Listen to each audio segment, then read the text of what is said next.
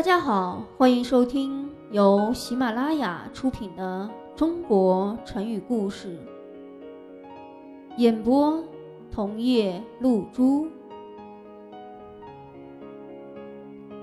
第二十六集，成语对症下药。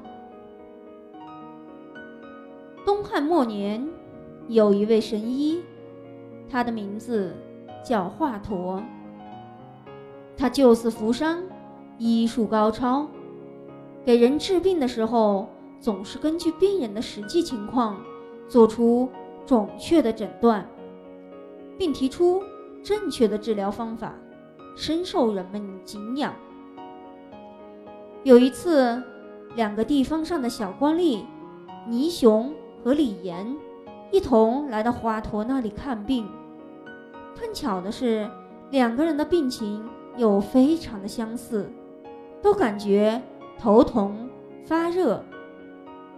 华佗仔细为两人的病做了检查，然后说：“倪雄应该用泻药，而李岩要吃发汗的药。”这时，两个小官吏感到很不解，于是便问：“我们两个人的病情是一样的。”为什么吃的药却不同呢？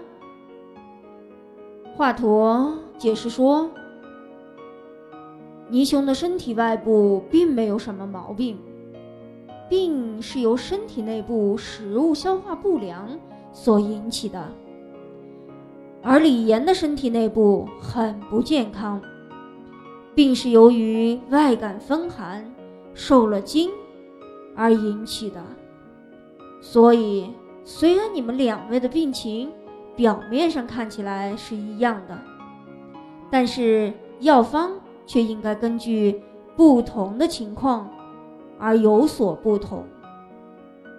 华佗随即给两人分别开了药方，他们两人买了华佗的药，刚刚吃了两天，病就全好了。当时的人们知道这件事情后，就用。对症下药来称赞华佗的这种治疗方法。后来，人们将“对症下药”作为成语，用来比喻对不同的客观实际情况，采取不同的方法加以应对，从而妥善的处理问题。